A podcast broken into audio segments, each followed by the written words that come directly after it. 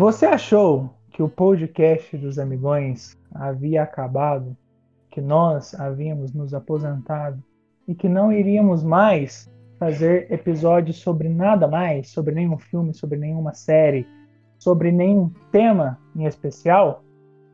Você pode ter achado errado. Peraí, amigão, eu acho que se a gente copiar bordões de outros programas, acho que a gente pode até ser processado. Rebobina, rebobina. salve, salve, galera. Eu sou o Rafa. Eu sou o Max. E nós somos os Amigões.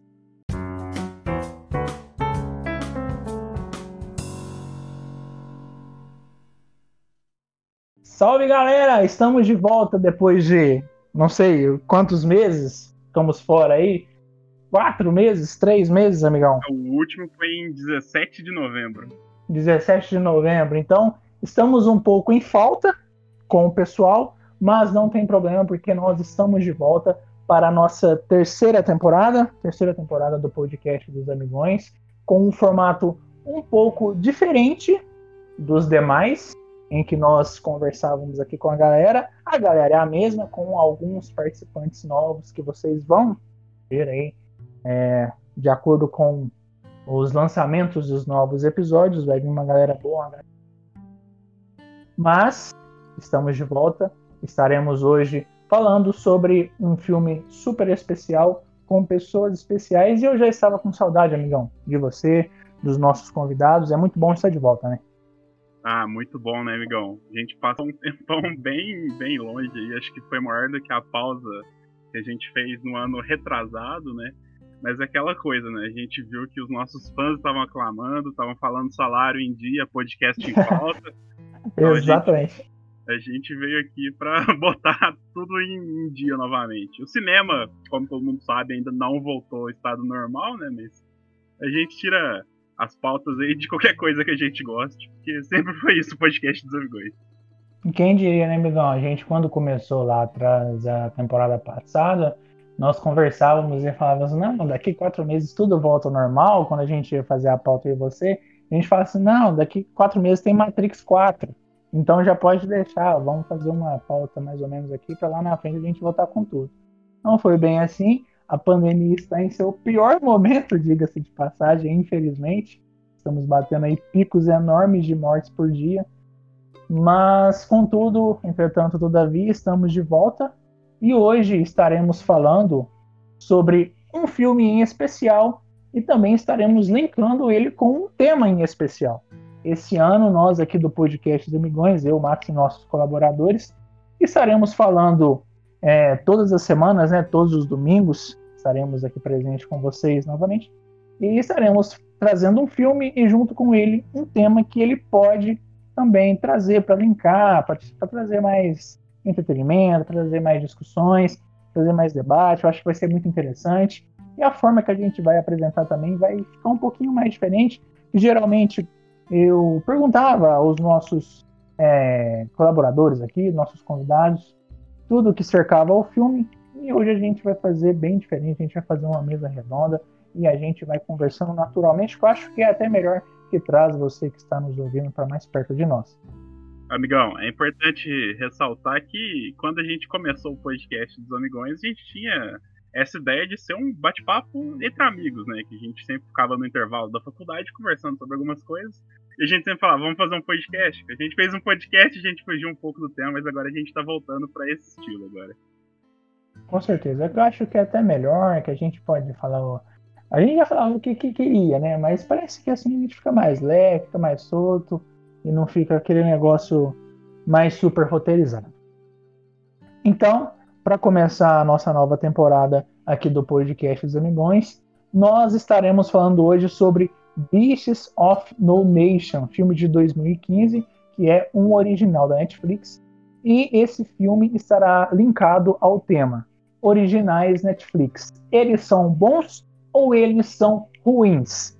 Então, a gente já vai começar aqui a nossa conversa e de antemão eu já queria trazer o nosso convidado para junto de nós. Hoje nós estamos aqui com o Otávio, que é meu, é, que é meu vizinho aqui, né? Ele mora pertinho de mim aqui, ele é da minha cidade, meu conterrâneo. Ele é também vizinho do Max, porque não? Porque ele mora numa cidade E, e ele será o nosso convidado especial de hoje. Otávio, muito obrigado. É, espero que você esteja feliz, contente e com muita vontade de conversar conosco sobre esse filme, sobre esse tema e trazer todas as suas opiniões para cá também. Seja muito bem-vindo e fique à vontade para você dar o seu panorama inicial aí um pouco sobre o filme e também sobre esse tema que nós iremos falar. Você está animado também. Se você achou legal a gente fazer o podcast dessa maneira, seja muito bem-vindo. Boa noite, Rafa. Boa noite, Max. Boa tarde, bom dia, né? Para quem for ouvir, dependendo da hora. Não, primeiramente, muito feliz aí com a volta. Até brinquei aqui antes da gente começar a gravar, né? Foi o podcast que eu mais escutei o ano passado.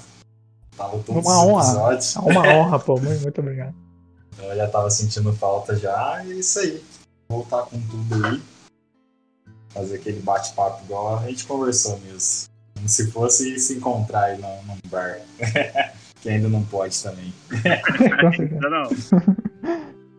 Mas já dá seu panorama aí, o que, que você achou do filme, de início, sobre o tema também, fica à vontade.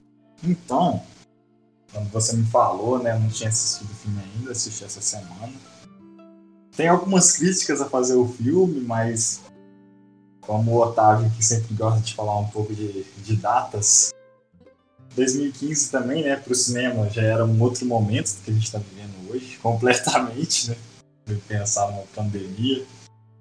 Mas a primeiro momento, assim, é um filme bastante cativante. Acho que num, num primeiro impacto, ele é. Eu vou usar a palavra agradável, mas no sentido assim de enredo. Acho que para mim é um pouco maçante o estilo de, de guerras em- na, na África, né? Então para mim é uma coisa Sim. que eu acho que já tá muito batido. Mas é igual eu tô falando, para 2015 muito até aceitável, né? Entre aspas. É, eu acho que o Beasts of No Nation, só en- entrando rapidinho assim, acho que ele tem alguns momentos que ele é cativante. Acho que por isso que é um filme que, como você disse, é agradável de assistir. Porque ele tem uma duração até grande, até 2 horas e 15, se eu não me engano. Mas tem pequenos momentos, assim, durante partes do filme, assim, que acaba que te cativa e acho que isso traz atenção. E acho que isso é o maior feito do filme, assim. tipo. Eu acho muito massa esses pequenos momentos, por exemplo, quando eles vão tomar a ponte, sabe? Tipo, que o Idris Elba tá indo ali fazendo uma dança, os caras andando, tipo, pe- peito aberto, enfrentando as balas. Tipo, esses momentos cativam, sim. Você vê a, a fé que eles tinham no, no comandante deles, né? E o que, que a moral faz pra pessoa na guerra. Antes de complementar você, eu só queria dizer pro pessoal aqui, eu sempre falo isso, mas como a gente está meio enferrujado, a gente acaba esquecendo. Todos os episódios do podcast do Amigões contêm spoilers, então caso você não tenha assistido, é muito fácil, só você ir até a Netflix, assistir e voltar aqui exatamente nesse ponto que você parou para ouvir sobre as nossas opiniões e a nossa conversa aqui. É, colocando em, em, em xeque isso aí, amigão, acho que muito vai da, da, da, da sua vontade de querer é, que a criança, de alguma forma, ela volte a ser a criança, sabe? E quando ela, ela entra naquele mundo da guerra, e você vai acompanhando ela mesma falando a forma que ela queria sair daquilo, né? A, aquela narra, né, no segundo plano, todas as passagens dela. E é até, é até emocionante ver a forma que o, a Gu vai narrando o filme com, com alguns acontecimentos. Né? Não é bem uma narração, é uma reflexão daquilo que está acontecendo para com ele. Então, você quer que de algum momento tudo aquilo acabe para que ele volte a ser aquela criança do início, com a TV imaginária, brincando com os irmãos, é, brincando com os pais, né? sendo aquela criança que, que ela era realmente no início do filme. Você é uma Só criança, tu... de fato, né, Miguel? É, exatamente, exatamente. Porque no filme a gente acaba vendo esse processo aí da, da criança virando um soldado, né? Tipo, todo. A primeira morte dele, você vê, tipo. A, a euforia que precisa para ele realmente matar a pessoa, né? E você vai acompanhando esse processo. Você acha que ele tá, tipo, totalmente perdido, mas você vê que enquanto tá acontecendo algumas coisas, quando ele lembra da mãe dele, você vê que ele ainda é aquela criança, tipo ele ainda reflete, né, das coisas que ele tá fazendo. É muito foda. Eu acho que principalmente no final também, né, amigão, que ele fala que, que aquele diálogo, diálogo que ele tá tendo com a psicóloga, que se ele falar para ela tudo que ele fez, ela vai ver ele como uma fera, né, ou então um demônio, e que se ele contar, ele não vai poder voltar a ser feliz, tipo, é muito pesado. E acho que esse é o maior fato, assim, do filme. Assim, a gente vê, tipo, todo o processo da criança, todo o sofrimento que ele passou, tudo que ele teve que fazer até aquele momento. E acho que é, é muito foda essa parte do filme, assim. Acho que uma parte, assim, que eu achei bastante legal, né, de como foi dirigido, né, acho que principalmente os filmes, hoje em dia, sair desse mequismo, tipo, ah, o cara é bom, o cara é ruim, ah, onde porque ele, no, num primeiro momento ele está na, no vilarejo lá. Aí tem o exército. Ah não, o exército é bom, porque ele está protegendo as pessoas. Só que aí do nada você vê o exército matando os caras e é isso aí. Aí você vê, tipo, ah, os rebeldes que estão, tipo, são os maus. Só que depois, eu acho que é muito legal essa parte de falar assim, o, o filme não tá num julgamento de falar assim quem tá certo ou quem tá errado. É uma guerra e as coisas estão acontecendo. E até a criança também, eu também senti isso, tipo, do processo de você ver ela, e, tipo assim, ah, ela matou um cara. Eu sei, pelo menos eu não senti, tipo assim, para mim não foi uma coisa brutal. Porque tudo que foi acontecendo na vida dela, e até no momento que tá acontecendo esse ato, você vê, tipo, o comandante lá falando na cabeça dele. E você vê que depois ele sente um pesar. Então, é, é, sempre esse processo. Igual você falou, ele é um soldado, mas ao mesmo tempo ele é uma criança. Tipo, ele, ele, ele tá nesses, nesses dois espaços ao mesmo tempo. Eu achei bem legal como, como o filme foi mostrando isso. E assim, eu principalmente não fiquei tão apegado às vezes a tudo que estava acontecendo. Para mim é quase foi uma história mesmo de verdade. Assim, não fiquei tentando pegar um julgamento moral sobre tudo que estava acontecendo. Meio que você vai vendo as coisas acontecendo e tipo, igual lá, você se anima um pouco nos momentos e você vê que a, aquela animação não é tão boa porque acontece outra coisa ruim depois. Você fica. Você também. É, tipo, eu fui também ficando nesse vai e vem. Principalmente a hora que você vê que o, uma, uma parte que eu fiquei assim, muito abalado. Que o, o comandante parece. Você vê que o comandante criou uma afeição pro menino quando salvou ele, né? E o comandante fica conversando com ele e chama ele lá uma hora sozinho entre, vai entregar o, o, capuz, né? E fala, tipo, ah, cê, é, ninguém pode saber que eu tô te entregando isso e tal. Tipo, não mostra o que aconteceu, né? Mas a gente imagina do que, que foi. Então a gente Sim. já você fica bem, tipo. É bem pesado, né? E, tipo, é... até, até, tem a parte que ele também chama o, o outro menino, né? Que eu esqueci o nome, o Strika. O Strika tem um momento que ele chama o Striker pra cabana dele ali, você vê que o Agu fica olhando, assim, depois você percebe que provavelmente o Striker teve o mesmo destino dele, né? Foi estuprado pelo comandante. Isso porque o comandante trata eles como se fossem filhos, né? Como se fosse filho, imagina. Essa, tipo, tem essa dicotomia aí, mas, tipo, é muito bacana mesmo, tipo... É, é muito bom você ver as feições, tipo, não tem bom nem mal, eles estão numa guerra, e ali tá todo mundo lutando para sobreviver, né? Tipo, o próprio o Agu ainda não perde o lado criança dele, que ele cria uma, uma amizade muito grande com o Strike. Acho que para mim é as melhores coisas do filme, a amizade dos dois. E você vê, tipo, ele tá naquela situação ali, ele perdeu tudo, né? A mãe dele é a única viva, a mãe e a irmã, mas eles estão na capital. E ele tem que lutar para sobreviver ali. E é, naquele momento, a sobrevivência dele é lutar com os rebeldes. Mas eu acho muito bacana esse fato, toda a construção do personagem do Agu, sabe? Tipo, da criança inocente que vê, tipo, a família sendo morta. Detalhe para a morte do irmão dele, que a primeira vez que eu vi eu não peguei, mas dessa vez eu olhei e fizeram uma maquiagem muito foda do tiro na cabeça dele. Sim, Sim. eu reparei. Eu tipo, reparei também. Muito forte, a maquiagem do filme é muito boa. E você vê essa, essa construção do Agu, né? Todo o ritual deles para serem admitidos, né? Você vê que quem não passa já morre ali mesmo, eles matam, né? Então é um negócio muito pesado, assim, e acho que igual você tinha comentado, que nem parece uma história, né? Tipo, com certeza tem gente passando por isso aí, a gente nem sabe. Essa, essa questão da guerra é interessante porque é, nessa guerra civil a gente não sabe nem a cidade, o país que eles estão, né? A gente tem os dois lados da moeda, mas a gente não sabe afinco mesmo o que cada lado quer. Então, a guerra ela acaba ficando em segundo plano porque ela foca na criança e foca naquilo que essas pessoas vão perdendo com o decorrer dessa própria guerra. Né? Eles perdem a, o laço familiar, perdem a própria infância porque eles viram soldados. Então acho que isso é muito interessante, porque é uma guerra, igual vocês falaram, todo mundo sobrevive, mas quais são as consequências dessa, dessa guerra acontecendo? Tem lado? Qual seria o lado certo? Qual seria o lado errado? Porque a gente começa assistindo o filme achando que o lado certo é o lado dos revolucionários, que eles estão né, correndo atrás daquilo que seria direito deles, direito ao voto, etc., por conta da, da, da tomada do poder pelos militares. Tudo bem. Só que a gente vê, da mesma forma que a, a, tomada dos militares com morte, a tomada dos revolucionários, que eles próprios se sacrificam porque alguém não passou num ritual que a gente não sabe muito bem qual seria esse ritual, né, dessa religião que eles impõem dentro da cultura deles, a gente não sabe também. Então, assim, são muitas incógnitas que a gente tem, mas aquela verdade mesmo que a gente consegue identificar no filme é que a guerra te traz consequências muito duras e essas consequências talvez você não consegue é, deixá-las de lado com você. Por que, que existem diversos filmes dos Estados Unidos, né, falando sobre isso, sobre o pós-guerra?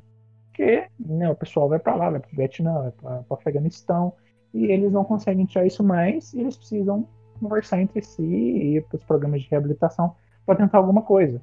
Mas, meu, o pessoal lá da África vai conseguir para um programa de reabilitação, com as condições que eles têm, né? Mas esse é um outro ponto que eu queria conversar com vocês também sobre as condições, porque a gente está cansado de ver nesses filmes de que retratam a, a guerra na África por trazer essa questão que o Otávio falou do começo, que é a questão da pobreza. A gente vê o, o pessoal, os habitantes da África do Sul, como, ah, vem África, qual a primeira coisa que vem na sua cabeça? Fome. Fome e guerra. Fome e guerra, mais nada. Entendeu? Então, assim, eu acho que esse filme traz um ponto muito interessante, que é qual? Que a gente não vê praticamente areia, a gente não vê fome, a gente não vê seca, a gente vê mais, é igual eu tava conversando com a, o Max, é, floresta, a gente vê mais a selva, a gente vê um local mais, vamos dizer assim, mais habitável, menos sofrido, porque eu acho que é, que é, que é ruim, né? A gente sempre lembrar da África da forma que nos foi ensinado. Né? Eu acho que o diretor tenta tirar um pouco isso de nós, a gente ter ideia do que realmente está acontecendo. Tem a pobreza? Tem, todo lugar tem pobreza, óbvio. Mas da forma que o filme traz, se tratando de uma guerra civil dentro da África, acho que, é, que foi muito interessante a forma que eles trouxeram isso, porque é, a gente quase não vê isso, essa seca, essa fome, pessoal tal, eles dão um jeito, sabe? Não que eu esteja glamorizando a pobreza, pelo amor de Deus. Né? Mas é muito interessante porque eu vi que isso ficou bem diferente dos outros filmes que a gente assiste sobre a África. Não sei se vocês tiveram essa, essa ideia, se vocês pegaram isso mais ou menos aí. Eu acho engraçado que o começo do filme, né, os 10 primeiros minutos, mostrando o dia a dia dele com a família ali, você vê que tipo, mesmo com as adversidades, né, é uma família super feliz ali, você começa a construir um apego pelo Agu até, né, ele é um personagem muito... ele tem um carisma, assim, principalmente quando ele tá mostrando, fazendo as brincadeiras dele com a galera do exército e tal. E você passa essa sensação de que mesmo nas adversidades ali, eles são uma família unida e tal, e acho que isso pesa. E igual você falou, amigão, aqui o foco do filme. Ele não, acho que ele nem chega a fazer uma crítica de nada. Ele só quer contar a história do Agu ali pelo que ele tá passando, né? E aí a gente vê todos esses estágios, assim. Mas é, é muito complicado. E uma coisa que você tinha falado antes, né? É, é bacana ver como que no fim do filme, né? Mesmo os caras tendo se entregado, ido para aquele lugar, provavelmente seria uma reabilitação, né? Você falou dos, combatentes do Vietnã e tal você vê que mesmo no conforto que eles estavam, né? Eles tinham comida, tinham tudo. Dois ainda, ainda preferiram voltar para combater, porque eles falaram que eles eram apenas soldados, né? E acho que isso é o principal caso das guerras, né? Acho que quando a pessoa vira uma máquina mesmo, né? Porque... Uma lavagem cerebral, né, bro? É, porque o ritual também é engraçado, né? Porque o ritual parece ser bem seletivo, né? Porque tipo, tem aquela parte da, do, do corredor polonês com paus, né? Se você não passa aquilo ali, você já é morto. Então, tipo, é um negócio muito rigoroso que meio que transforma eles, né? Eles passam aquele tempo ali, você vê que eles atiram uma, umas balas de mentira pra tipo, fazer a galera sentir a prova de balas, né? Na cena da ponte a gente até vê isso. O comandante faz a, quase praticamente a mesma canção que eles cantavam no treinamento ali e eles vão sem medo, né? Tem que ter os soldados que vai até sem roupa, né? Tipo, eles estão andando e atirando sem medo de morrer. E acho que é, é a parte mais legal, ver que mesmo depois da situação, tipo, entre aspas, ter acabado, né? Tipo, dois guerrilheiros ainda preferiram voltar, fugir do lugar que eles estavam, que era tipo, super tranquilo, para voltar a combater. Então, tipo, é foda. Igual você falou, amigão, da, da questão da fome, acho que nem, nem passa tanto, assim. Igual eu comentei mesmo, acho que aqui a gente só vê a história do Agu mesmo, tudo que ele passou até chegar naquele momento onde acho que de fato ele voltou a ser uma criança. Eu não, eu, eu não sei você, o, o Otávio, mas a gente já, quando a gente fala, pô, guerra civil da África, velho, a gente já vê todo mundo assim, com, com a forma que nós aprendemos, que nós assistimos com os filmes passados, que é um lugar assim, um lugar desprezável, sabe? E eu acho que o filme tira um pouco isso, não tira?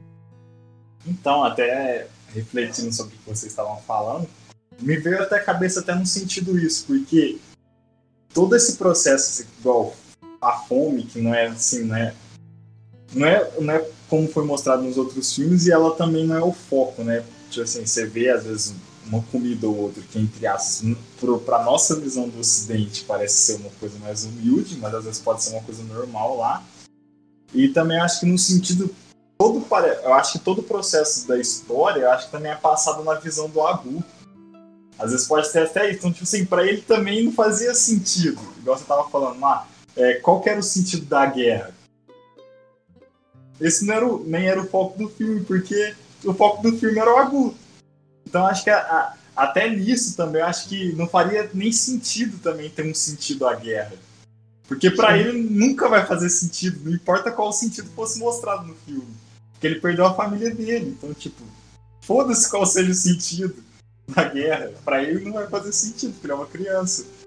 Acho que, que, é, que até nisso também acho que o filme casa um pouco para contar a história dele. Então. É, no, nesse caso, no caso da fome que você estava falando agora, em várias partes do filme, o comandante ele ressalva, ressalta, perdão, em muitas das vezes que eles têm bastante comida. Tem carne de frango, tem carne de porco, tem carne disso, tem carne daquilo. Então fome eles não passam. Isso é muito interessante. É, até na hora que ele vai no bar, né? Tipo, pega o que vocês quiserem, traz refrigerante, traz, traz cerveja. É, é até engraçado, né? Ele ainda pede a batatinha ainda. É, quero me abatar, traz a batata lá. Tava até mandando. E é legal ver também a, a questão do líder da, da revolução ali, né? Eu esqueci o nome dele, mas, tipo, você vê que o cara, tipo, é super rico, né? Ele prepara um banquete para receber o comandante, assim, para dar as ordens dele. E a gente vê que, tipo, querendo ou não, é, é, bem diferente mesmo. Tipo, você vê que tem uma grande quantidade, assim, tipo, é bem abastada a situação de muitas pessoas ali naquele ambiente mesmo eles estando na guerra ali, a hora que eles chegam na casa do, do líder da revolução, o banquete deles é coisa, tem até lagosta, né? Então, tipo. É completamente diferente. Sim. E é legal também essa diferença, né? Como que o líder, né? Uma pessoa que aparentemente é, tá acima, assim, do, do, do, da população, né? Que ele quer, quer comandar, não sei, que ele quer tomar o país, não sei mas é legal ver que ele não se importa das crianças serem guerrilheiras, né? Tipo, pra ele tanto faz. No fim é só mais pessoas morrendo pela causa dele. Né? Eu acho que é isso que o filme quer trazer também, amigão, já, já complementando aí, que essa questão do, do comandante é muito interessante porque o comandante, e a, gente, a gente tem a impressão durante todo o filme, durante todo o desenvolvimento dele, que ele é o cara maior, sabe? Tudo bem, tem o, o líder dele, Supremo mas. É, só que a gente acha que quando eles se encontrarem, eles vão assim, tipo, se abraçar, vai ser aquela aquela troca de familiaridade muito boa e que eles vão se resolver e tudo bem. Só que ele chega lá, eles fazem ele esperar e tudo mais, todo aquele processo. E a gente vê que o próprio comandante ele é só mais um na guerra, assim como o Agu, sabe? Numa guerra, se você é um soldado, se você tá lá de corpo presente, se você não tem algum poder específico, né, se você não é um, um político, vamos dizer assim, é, você é só. Então, quando ele se vê nessa situação, ele quase não acredita. Ele fala: Meu, eu treinei todo mundo, todo mundo tá aos meus pés e eu não tenho nada ao mesmo tempo, sabe? Tudo bem que tem a questão do ego dele, de, dele falar que ele ser traído, mas é muito interessante. O comandante, ele é só mais um. A gente passa o filme inteiro idolatrando, entre aspas, né? tudo que ele faz, porque é nessa questão dele conseguir fazer a lavagem cerebral em todo mundo, de ser a figura paterna e ao mesmo tempo você odiar ele por ele fazer aquilo que ele faz com as crianças. Então você cria aquele vínculo que você vê, meu, esse cara, ele tem o, a lábia, ele tem o, Ele é o poder para isso. Ele é o foda, né? Mesmo fazendo coisas é, repugnantes. Mas ele aí toda essa caminhada dele para no final ele não conseguir nada. Então é muito decepcionante para ele, né? Então ele é só mais um na guerra, É, o assim como próprio qualquer outra pessoa. comandante fala, né? Tipo, não esquecer que ele é só mais um soldado, né? Tipo, na hierarquia ele não é nada. tipo, ele tem que acatar. E acho que isso, tipo, mexe muito com ele, né? Que a gente vê o tanto que ele fica. É, Ash. Ele fica baqueado, né? Tipo, tanto que Fica. a- aquele encontro no, no, puteiro, né? Tipo, claramente tipo, dá a impressão de que foi armado por ele, né? Pro cara morrer, o cara que seria o substituto dele. Então, tipo assim, é um negócio Sim, muito, muito doido, assim, ver que, tipo, o, o tanto que ele era importante para aquele grupo de pessoas, mas você vê que naquela coisa da revolução ele era só mais um, tipo, totalmente descartável, tipo, ele não era nada. descartar e, e- e- e quando o sargento dele, né, é nomeado o, o novo comandante e ele arma tudo aquilo, e quando o sargento morre chega pro Agu e fala que tudo aquilo foi em vão, meu, eles mataram pessoas à toa, eles estavam naquilo lá, eles estavam sendo assim totalmente manipulados. Então, mas no, no âmbito de guerra que você precisa sobreviver e, e nem saber o porquê disso, só tem que sobreviver. E se você ser manipulado e acontecer tudo aquilo, a pessoa que você mais confiava literalmente te dá um tiro, meu, é muito. é, deve ser muito triste, né? Deve ser assim, é, é inimaginável. A gente nunca vai passar por isso. Né? Até que eu saiba, não. quiser. Tomara que não, né? Até quiser. onde eu não quero, eu não quero ir pra guerra nenhuma, não. Então, Bolsonaro, por favor, se você estiver ouvindo isso aqui, calma lá. Mas, Mas é muito é, interessante. Pode continuar, é, até falando isso, porque é uma das partes, assim, né, que o filme é- até trata um pouco mais sério é essa conversa dos dois, porque o comandante supremo ele até fala, né, tipo, você, tipo, tá na guerra, você é um soldado e tal, mas aqui é política. Mas, assim, é, é até um negócio, assim, é bem isso, tipo assim, tô nem aí que você está se matando lá, tipo, entre aspas, a guerra de verdade sou eu que faço. Tipo, não importa quando as pessoas morram, ou o que façam ou o que não façam. Tipo, a guerra é a política.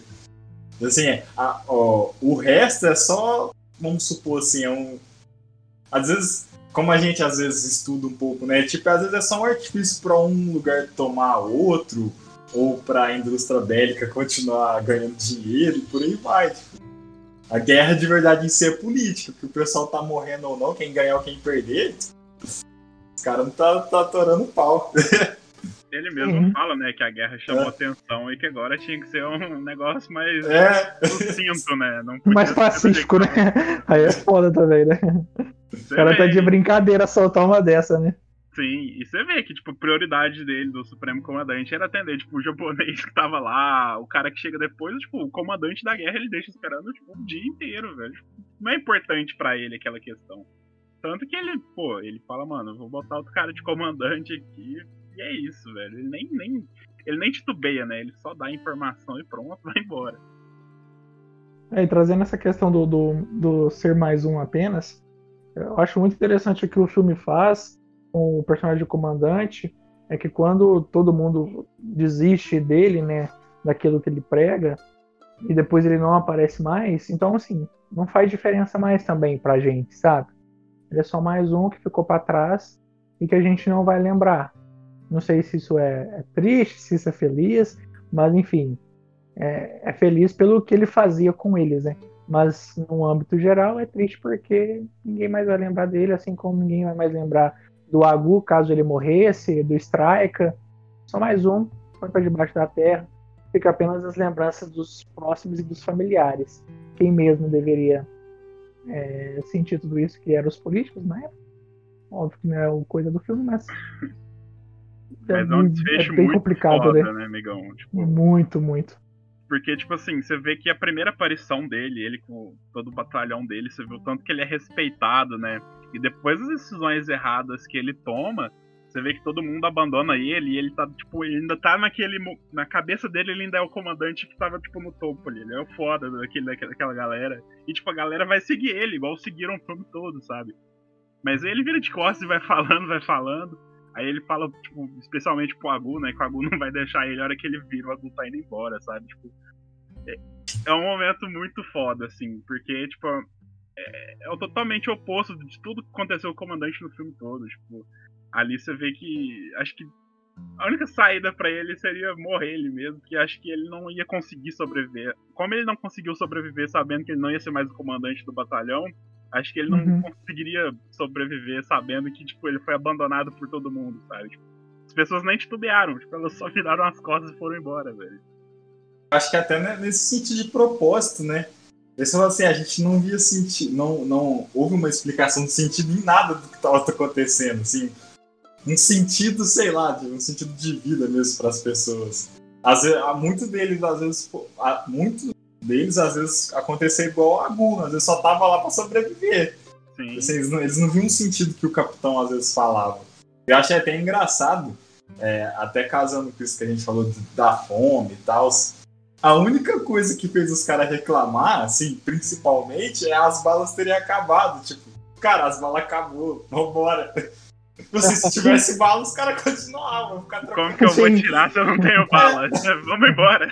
É, vambora, tem mais o que fazer. Dá pra ver como que ele estava no automático, né? Automático. É, tipo, podia ter acabado tanta coisa, tipo a água, a comida. Não, acabou as balas, vambora. Mas é legal, né, cara? Agora que corta pra eles entrincheirados ali, você vê que o cara tá tirando, tipo, por atirar, né? Ele dá uns tiros. Tipo. Aí ele dá outro. Aí ele fala, ah, busca munição pra mim lá, velho. Eles estão na guerra ali, eles só querem, tipo, guerrear mesmo. E a hora que acaba a bala, acho que eles chegam e falam, pô, não tem mais nada aqui, vamos embora. Então eles se entregam, né? Mas são uns momentos muito tipo, diferentes, assim. Porque eu acho que junto com a Gu, o comandante também tem toda essa aura dele durante o filme todo, pra no final ser totalmente apagado, sabe? Tipo, é, você vê que ele não era mais nada. Tipo, ele sem o batalhão dele, sem estar naquela hierarquia, ele era só mais um também, igual todo mundo, igual o próprio comandante supremo mesmo falou. Tipo, na guerra todo mundo é mais um, né? Tipo, a diferença não tá na, na, no comandante, no general, não tá em nada. A diferença todo mesmo. Todo mundo morre por bala, né? Exatamente, velho. Tipo, um negócio muito forte. E é foda demais essa, esse desfecho do comandante, porque dava para ver claramente que ele queria estar aonde estava o comandante maior dele, né? Porque ele sempre, depois, depois quando a o encontro entre eles e essa, essa desaproximação, a, a gente vê quando todo o batalhão dá as costas para ele, vai embora, que ele fala: Não, vocês vão ser ricos comigo, vocês vão ter poder, eu vou ser poderoso, vocês ainda vão, entre aspas, se ajoelhar a mim. Então, ele queria ter esse poder, ele queria ser o cara, ele queria ser um político ainda, de alguma forma. Então, acho que isso é muito foda, né, Miguel? Pode falar. Eu acho que ao mesmo tempo que ele fazia lavagem cerebral no, na galera ali do batalhão dele, ele tava fazendo ele mesmo, sabe? tava. ele se achava, tipo, mano, o pica das galáxias, cara. E, tipo, a hora que ele vê que ele não era aquilo, aí a realidade pesou demais para ele, sabe?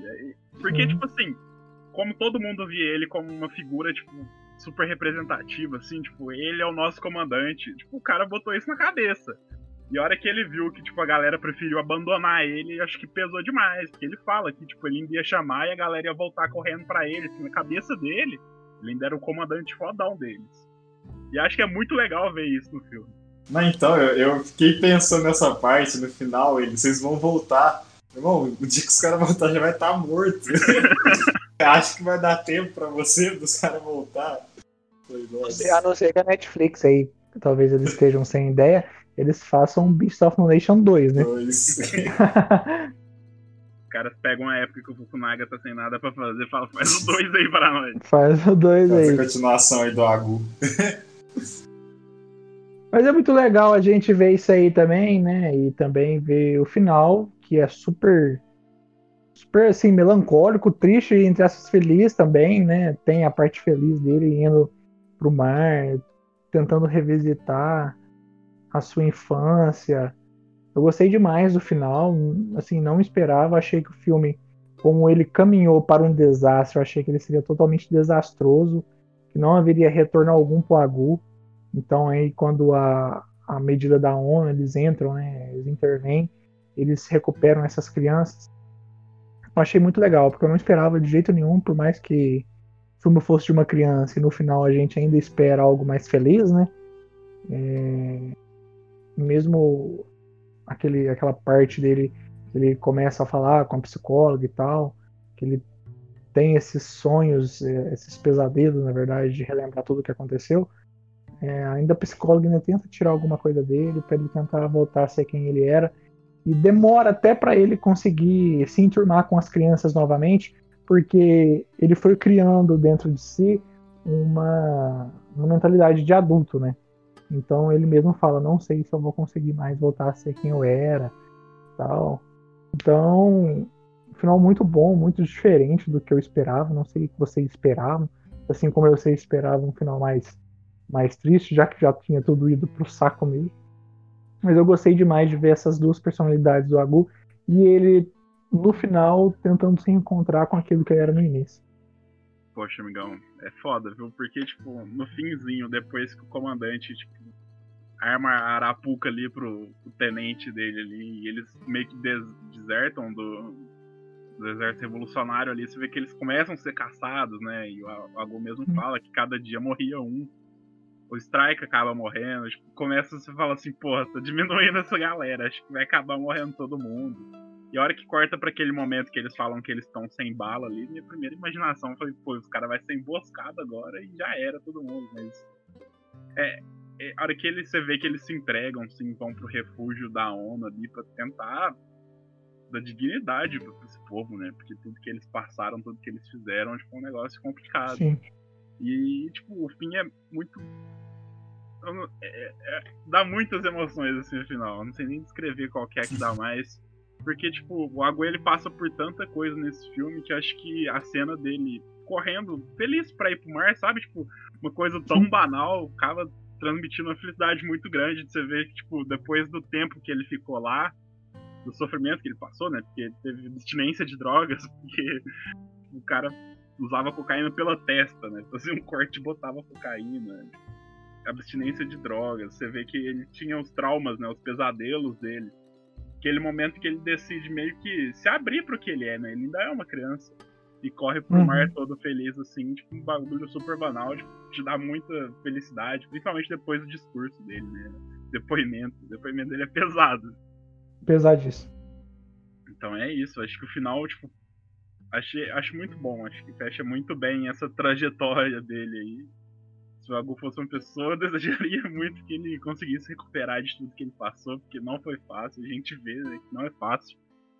E que, pô, o cara ainda tem tinha muitos anos pela frente ainda, né, pra viver. Ele não podia ficar fechado no que ele teve que fazer, no que, que ele vivenciou. Ele tinha que se abrir para as coisas novas que poderiam acontecer para ele, né? E acho muito bacana esse final dele brincar com as outras crianças. É, e a possibilidade de reencontrar, né, com a mãe, com a irmãzinha, né? Ligar pro Isso Gugu, né, é... né? Naquele quadro lá. De volta pra minha terra. De volta pra minha terra. É, também o, o filme vai, igual a gente falou, né? Vai, vai te enchendo de algumas emoções. Na verdade, no final só fiquei esperando, tipo assim, a Gu hoje tem 32 anos. Documentário. Mas. É, é, que, é legal até essa questão, né, lúdica, né, do mar, do mar, o encontro, né. E meio como isso traz paz também, eu acho, né? Pro, pro final do filme. Principalmente depois de um momento um pouco tenso, né? Porque acho que é bem difícil, porque meio que você vê ele falando isso pra, pra psicóloga, meio conversando com a gente também, né? Porque o, o sim, enquadramento, sim. né? E você vê que assim, não, eu não quero repetir tudo que eu. Eu não quero repetir, tipo, falar tudo que eu fiz pra você. Tipo, até no sentido, tipo assim, ela fala, na verdade é legal, ele fala tipo assim, é, a pessoa que está à minha frente é tipo, mais criança do que eu. Tipo, eu vivi a guerra. assim, meio que ela não viveu a guerra, assim, às vezes na cabeça dele, né? A gente não sabe. E, às vezes ela só foi uma psicóloga a vida inteira e não participou da guerra. É, com certeza ela não participou da guerra como ele participou, né? Então, pra ele é até isso, né? Tipo, e, e, ela é mais criança do que eu, então. O que, que ela tá me entrevistando, né? Tipo, quem é ela pra, pra, pra me entrevistar? O cara deu a é. carteirada, né? Onde que ela é. tava? É. Tirou em quem? É, tirou em quem? esse, negócio que... do, esse negócio do mar que você falou é realmente muito interessante, né? Porque é um ambiente tão hostil, tão sujo, sangrento, com lama e tudo mais, que no final uma aguinha limpa é, te dá um descanso, né? Tipo, é. saiu do ombro, caiu. Saiu do ombro. Interessante. É, porque a frase, né, é, é muito marcante aí, tipo, eu só quero ser feliz. Só isso. Assim, é, é, uma frase simples, né? Se você parar pra pensar. Brasileiro nenhum tem isso, mas. Principalmente 2021. Mas, sim, ó, você parar pra pensar que. Igual, ah, não quero comida, não quero. Não, só quero ser feliz. Não quero mais nada. Simples. Não fez um. Sim, porque a gente já fica pensando, ah, eu quero ter uma casa, quero ter um carro, quero ter um emprego da hora. Não, eu só quero ser feliz. Só isso que eu quero. e, é... e termina daquele jeito, né? Então faz a gente assim refletir bastante. Acho que assim, o, o, o filme num, num geral é bom. Só a parte que eu falei assim, parece que assim, qualquer filme da África, para mim, parece mostrar isso, algum tipo de guerra, algum tipo de sofrimento. Sim. Mesmo que esse ainda, ainda caminhe por, por outros lados. Eu acho que é só isso, mas. É, é guerra ou superação. É guerra ou superação, é. Exatamente. Mas ótimo, é, o Beasts of No Nation, que é um filme original Netflix, é um filme de 2015, foi o primeiro filme lançado pelo streaming, né? Houve até uma polêmica antes de como isso seria, de como isso funcionaria, como ficaria a indústria. Muitas pessoas ficaram com o pé atrás. E hoje nós temos o que temos, né? A Netflix tem mais de 500 originais e não só a Netflix, né? A partir daí, diversos outros streamings começaram a trabalhar. Nós temos hoje a Amazon Prime, temos a Apple TV, temos o Eu Disney Plus, né? Tem exatamente. Temos aí diversos streamings, temos a Hulu, então, enfim, é, temos uma locadora virtual gigantesca com diversos diversos conteúdos e trazendo essa concepção do Beast of No Nation, né, que é o primeiro original Netflix, nós vamos comentar também um pouco sobre isso, se os originais Netflix são bons, são ruins, qual que é o impacto na indústria. E eu gostaria de saber de vocês o que, que vocês acham, o que, que vocês achavam antes de ver o Beast of No pela Netflix. Vocês gostaram da ideia, porque a Netflix já fazia algumas séries, né? Começou com House of Cards em 2013, ela só produzia séries, etc. E depois começou com os filmes, começou toda essa polêmica. E hoje, sem Netflix, ninguém é nada. Né? O cinema ainda está de pé. Entre aspas, porque nós estamos em uma pandemia, mas ainda está de pé. Então, eles aí caminham juntos, mas não estão juntos porque tem toda essa polêmica que cerca, né? Principalmente alguns diretores, alguns roteiristas que não gostam dessa ideia de assistir um filme pela tela do celular ou assistir pela sua própria televisão. Gostaria de saber de vocês, o que vocês achavam de assistir o Beast of Formation lá atrás, ou qualquer outro filme, se vocês achavam que iriam emplacar na indústria ou não. Se vocês têm algum preconceito, eu não tenho nenhum preconceito, quanto mais melhor, né? E se vocês acham os originais Netflix bons ou ruins? É, muita Ué, coisa, né? Pode, pode começar aí, Marcos. É, tipo, é muita coisa aí, mas, tipo assim, lá em 2015, né, quando eles anunciaram que eles iam estar tá produzindo filmes também, né, tipo, eu achei bacana, porque, tipo, os caras tinham House of Cards, era original, né, House of Cards é muito foda, e tinham várias outras na época. E, tipo, quando saiu o filme, que eles têm essa mania de botar os negócios, tipo, sexta-feira no catálogo, eu fui assistir, eu falei, porra, o negócio é bom, velho. E, assim, tipo, foi um impacto muito grande, eu acho, porque meio que a galera começou a, levar a sério mesmo, né? Porque antes, tipo, pô, Netflix é uma locadora de filme digital, assim, tipo, paga mensalidade e você vê o que você quiser ali, mas, tipo, eles viraram, tipo, um próprio estúdio, né? Eles não são estúdio, tipo, é, próprio, né? Mas, tipo, os caras estão aí produzindo filmes desde lá. Quando eles lançaram Beasts of No Nation, eles já tinham anunciado mais dois na época, que eu não lembro quais eram. E hoje eles chegaram num patamar que, tipo, eles lançam filmes originais, tipo, 10 por mês, tá ligado? Tipo, é um negócio muito grande. E eles Lembrando atendem... aí que a Netflix tem mais de 500 filmes originais, né? Muita coisa. Sim, muita coisa. E, tipo assim, eles atendem todos os públicos, né, Miguel? Porque, tipo, como eles têm de tudo no catálogo, eles, tipo, têm um original Netflix pra cada público-alvo ali. Se você gosta de filme trash, você vai achar. Se você gosta de comédia romântica, você vai achar. Se você gosta, tipo, de filme conceitão, você vai achar. Você vai achar de tudo ali, tipo... Eles não, não, economizam, né? Tipo, eles fala assim, pô, vamos lançar isso aqui. E lançam. Tipo, eu acho que isso é foda. E, tipo, até hoje você vê que ainda tem preconceito, né, dos originais Netflix. Na época, o Beasts of No, of no Nation, eles queriam que ele concorresse ao Oscar, né? E eles lançaram em algumas salas de cinema, né? Mas aí foi boicotado pelas grandes redes americanas. Tipo, você vê que é um negócio que, tipo, na época o mercado não estava preparado, né, pra, pra receber isso, assim, do jeito que a Netflix trata, né? E até hoje, né, o próprio irlandês, assim, você vê, tipo, em alguns lugares não, não quiseram transmitir o filme, mas é um negócio muito louco, assim, tipo, como que foi a evolução da Netflix, né? Começaram só com o licenciamento das coisas, começaram a produzir séries, começaram a produzir filmes, e acho que, tipo, os caras só crescem, né? Acho que, igual você falou, tipo, existem tantas hoje, né, de plataformas de streaming, mas, tipo, a Netflix eu acho que ainda hoje é a número um. Todo mundo tem Netflix. É, não. Eu acho que um conceito que eu fiquei pensando muito sobre essa pergunta é o parâmetro de critério é o quê? Porque se, às vezes você vai conversar com alguém e os caras querem falar, tipo, ah, de blockbuster, ah, quanto rendeu de bilheteria?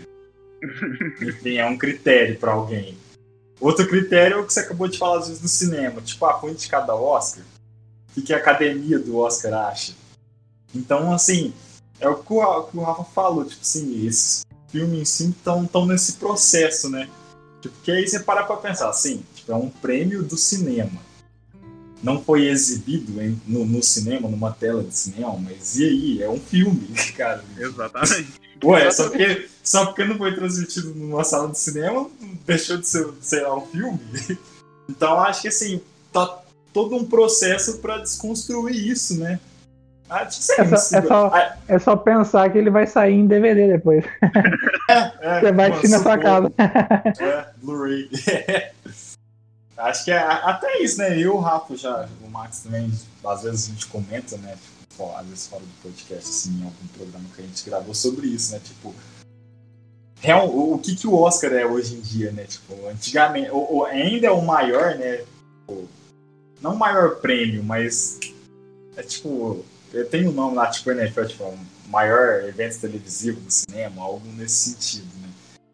Porque, assim, como critério ele já caiu bastante.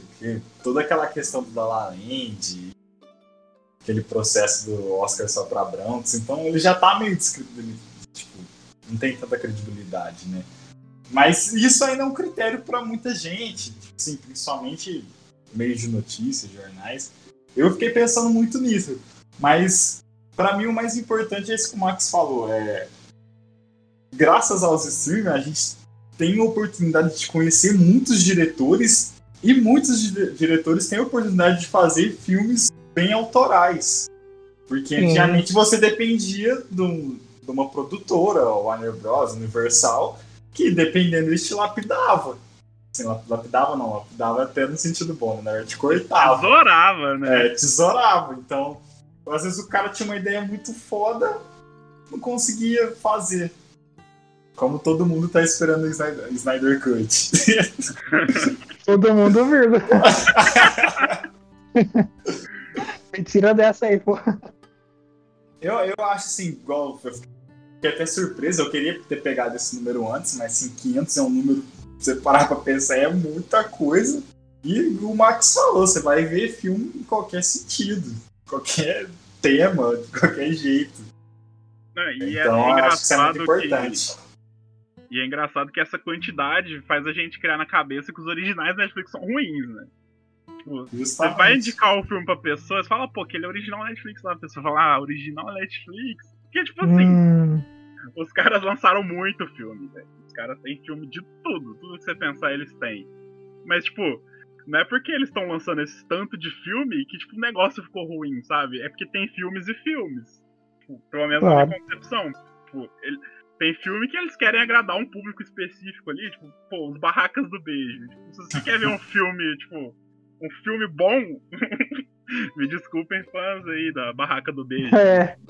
Tipo, se quer ver um filme bom, você não vai ver ele, mas o Barraca do Beijo não é um parâmetro pra você descredibilizar um irlandês, sabe? Tipo, é filmes e filmes. Eles lançam filmes para todo mundo, tipo.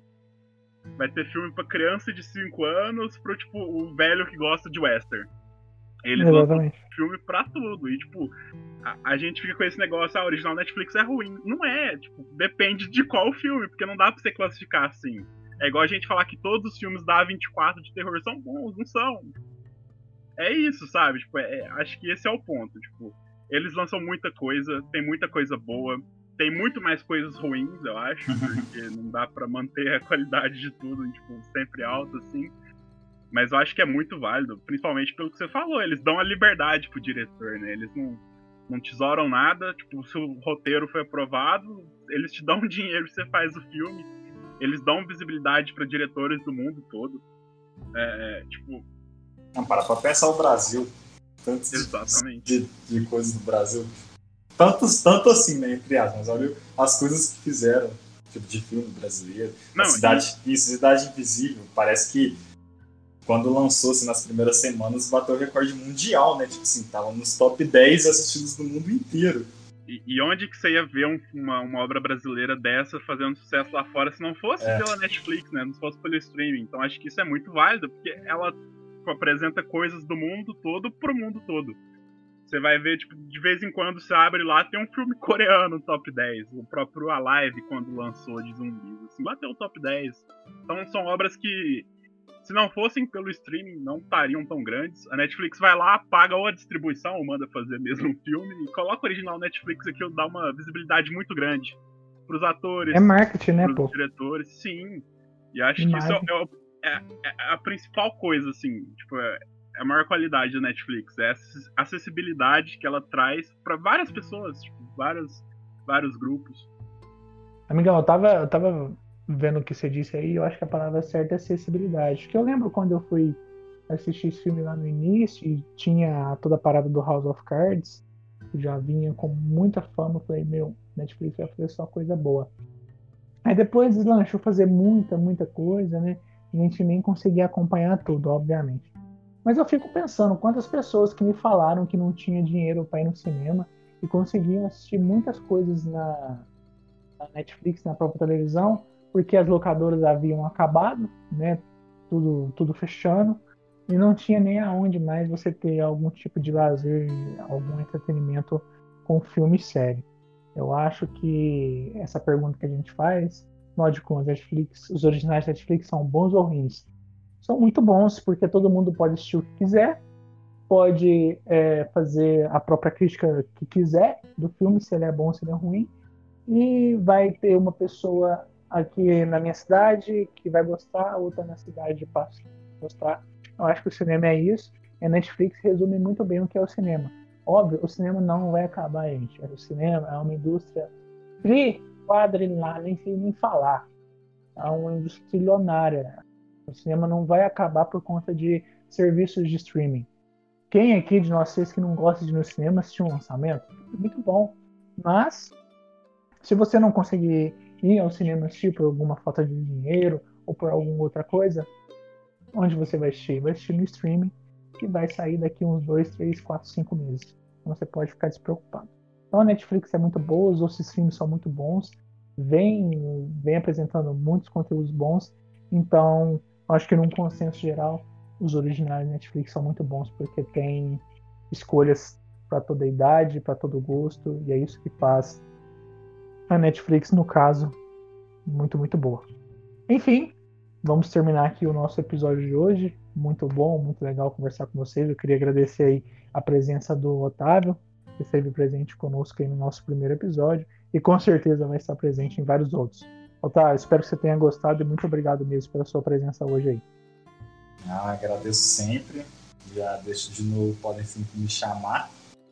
Está aí na correria da vida, mas Dá tempo de assistir uns filmes. Dá tempo de assistir uns filmes. Com certeza, valeu, Otávio. Muito obrigado. Até a próxima. Amigão, estamos juntos aí, né?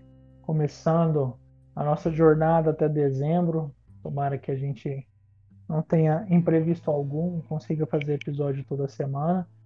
Dá um lembrete pra galera aí que a gente vai lançar todos os episódios nos domingos, talvez com um delayzinho aí, mas creio que toda semana, sempre aí nos serviços aí de compartilhamento de áudio, nós estaremos todo, todas as semanas com um episódio novo aqui no podcast dos Amigões.